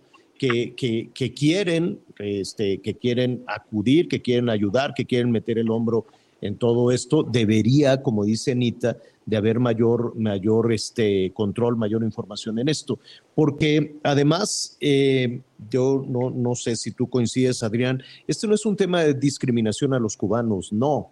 Si hacen falta médicos, que vengan los, los, los mexicanos, las mexicanas, los mexicanos, y que vengan norteamericanos, y que vengan cubanos, y que vengan franceses, y que venga todo lo que haga falta, que tengan conocimiento, que intercambien conocimiento, pero que vengan los insumos, que venga la tecnología, que, que- venga la capacitación, la preparación y tener lo básico, tener las instalaciones, tener agua, tener eh, más allá de un paracetamol, ¿no? Tener todo, todo lo que se requiere para efectivamente, ¿no? Tener eh, las instalaciones adecuadas y, eh, y que le pasen y que pasen a, a Palacio Nacional información real. Hace un par de semanas decían ya se logró más del 90% del, abas- del abastecimiento de medicinas. Y hoy seguimos viendo que la gente tiene que salir a comprar las medicinas y ese es un golpe enorme a la economía familiar. En fin, esfuerzos hay muchos. Lo que hay que hacer es poner en orden todo ese esfuerzo, ¿no? Toda la buena intención de, de gobierno federal con la intención que tienen los doctores como tú eh, y de cualquier otra parte del mundo, porque al final de cuentas lo que se necesita es llevar bienestar, es quitar el dolor a las familias, es quitar el dolor, la pena y la angustia de, de tener una, una, una persona enferma. Y, y tú lo sabes muy, muy bien, eres médico, además eres cirujano. ¿Cuánta gente tiene que salir a trabajar? ¿Cuánta gente en este momento está trabajando con dolor? Y no debería de ser así, ¿no? ¿Y cuánta gente está en este momento trabajando con la angustia de que lo que recibió del día lo va a usar para alimentar a sus hijos o para curarse? Y eso no se lo merece este país. Te agradecemos eh, muchísimo eh, que nos cuentes tu, tu experiencia y estaremos pendientes ¿no? de lo que suceda de una, de una segunda parte, a ver si se abre de nueva cuenta la convocatoria, Adrián, y, y nos dices qué, qué suerte corres en ese sentido. Claro que sí, pues muchísimas gracias por la, por la oportunidad, por ofrecerme el tiempo y pues muchas gracias por todo el trabajo que hacen ustedes como periodistas. Al contrario, gracias, gracias y éxito y felicidades desde luego por el trabajo que están haciendo. Siempre hay que agradecer a todos los, eh, a todos los, eh, eh, las enfermeras, los enfermeros. Y mira que en el caso de las enfermeras y los enfermeros son eh, muy buscados en el mundo, ¿eh, Anita, Miguel? Los eh, contratan rápidamente en Canadá, en Estados Unidos, en Europa eh, por la dedicación, por la formación que, la que tienen, ¿no? Por la atención, sí. La verdad es que es una, es una pena que, que este asunto esté tan entrampado, como dices tú, Anita. Algo no está fluyendo bien, alguien no está dando bien la información o alguien no sabe cómo coordinar este esfuerzo. Porque darle instrucción es muy fácil, pero a ver, eh, instrumentalo instrumenta toda esa situación. Yo creo que los chavos que están ahí con su hojita, no es que aquí dice que nada más esto, no es que aquí dice que nada más el otro. Es muy probable que no, que no lo puedan instrumentar, ¿no? Y a lo mejor ahí es en donde, en donde se atoran todas las cosas, que lo dejas a final de cuentas en manos de alguien que no tiene la capacidad o que no tiene el entrenamiento para echar a andar un esfuerzo de esta naturaleza. Entonces, pues ¿Sabes los qué? directivos lo están anunciando y a la hora de instrumentarlo, y pasa en todos lados, ¿eh? Sí, Anita. pues hay que buscar a Zoe Robledo. Yo lo veo, es una persona muy activa en redes sociales desde las 6, 7, 4 de la mañana donde ande. Este, está dando informes, hay que buscarlo y realmente tratar de cerrar esta pin, saber en dónde está ese hoyo negro que nadie entiende eh, ni de un lado por parte de los médicos, ni del otro por parte de las autoridades. Eh, si te parece, pues nos ponemos a hacer esa tarea para tratar de... Sí, vamos a buscarlo porque algo se debe estar atorando ahí. Eh, y les pasa muchos, en muchas empresas incluso, ¿no? Que se da la instrucción a ver, instrumentalo. No, pues a mí no, yo no sé, yo no tengo computadora, yo no sé cómo hacerlo, a mí no me pasaron el no sé qué, ¿no? ¿Cuántos, cuántos planes, cuántos programas se quedan ahí atorados en que, en que no saben cómo hacerlo, ¿no? Me imagino. Oiga, ya nos quedan unos minutitos, se nos, se nos fue rapidísimo el programa. Fíjese que eh, estábamos, eh, eh, Miguel, tal vez tenemos un minutito para escuchar a la mamá yo sé que cerrar con esta situación tan, tan terrible, pero estos jóvenes, hablando de, de, este, como este médico cirujano o estos que recibieron una educación universitaria y que no encontraron una oportunidad en sus países, como sucede en México, y que deciden irse a los Estados Unidos. ¿Tenemos el testimonio de la mamá de estos jovencitos hondureños? Así es, señor. Es la señora Karen Caballero. Ella fue entrevistada por varios medios en, Honduras después de que se dio la noticia de que lamentablemente sus hijos y la novia de uno de sus hijos, eh, la chica era la que estudiaba economía, sus hijos estudiaban marketing. Bueno, pues evidentemente después de que se dio a conocer la noticia la buscaron y esto fue lo que comentó. Escuchemos. Este sábado que pasó, eh, me comuniqué con ellos en la mañana, de ahí no sé más. El domingo por la noche yo me sentí mal me sentí mal como a eso de las 3 de la madrugada, como esos presentimientos que tiene una mamá. Si usted tiene hijos, me ha de comprender. Y el domingo en la madrugada yo sentí como, una opresión. Como una opresión y dije yo, Dios mío, algo les pasó a mis hijos. Algo les pasó a mis hijos. Pero no, descarté aquello. Lo que hice en ese momento fue ponerme a leer toda la conversación que habíamos tenido desde que él salió de aquí. Escuché los audios porque ya tenía necesidad de escucharles la voz de los dos, no, no asimilaba que era una probabilidad de que mis hijos fueran en ese camión. O sea, que estuviera pasando y que me iba a tocar a mí. Pero a según fue desarrollándose la noticia, yo dije, mis hijos van ahí, mis hijos están ahí.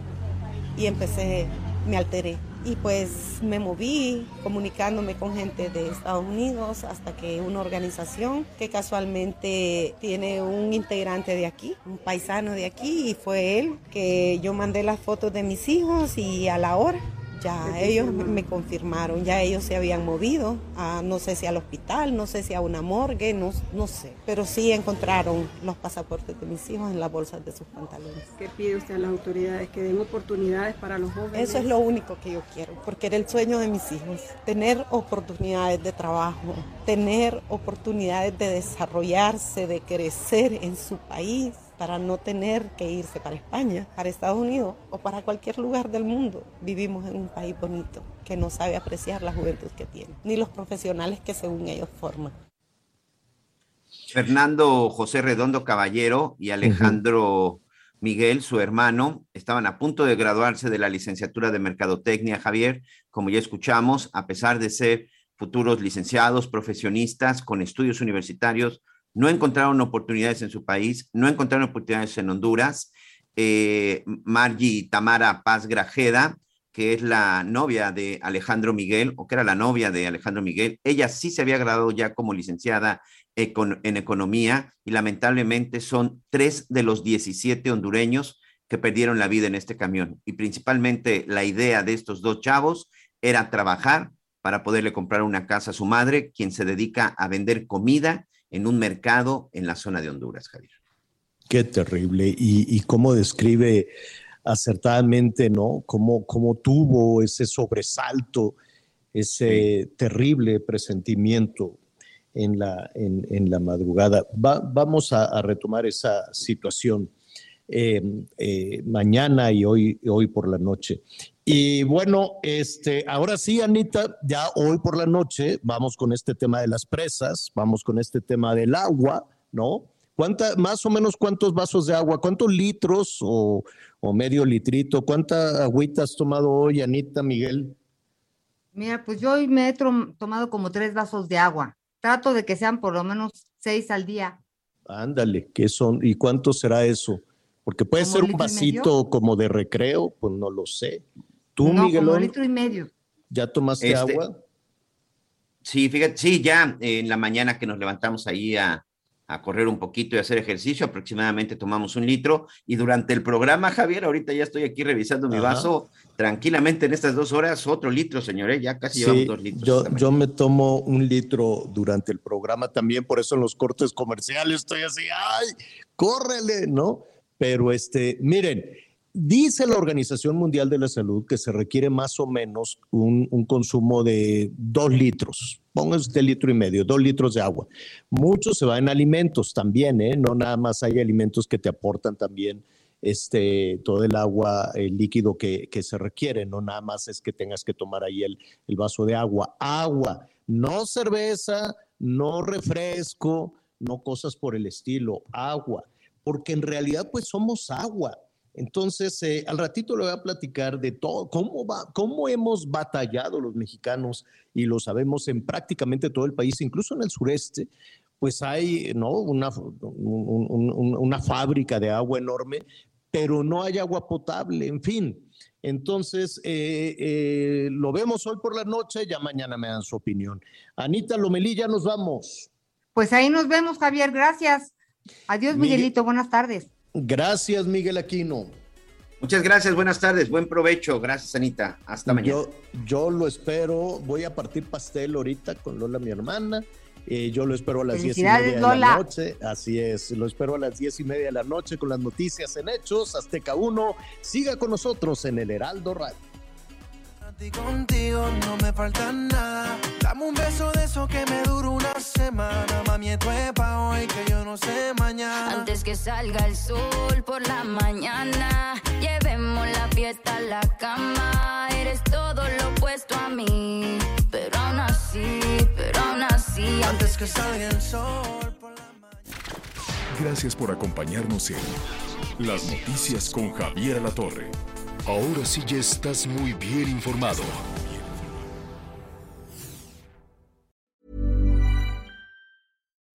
When you make decisions for your company, you look for the no brainers. If you have a lot of mailing to do, stamps.com is the ultimate no brainer. Use the stamps.com mobile app to mail everything you need to keep your business running with up to 89% off USPS and UPS. Make the same no brainer decision as over 1 million other businesses with stamps.com. Use code PROGRAM for a special offer. That's stamps.com code PROGRAM.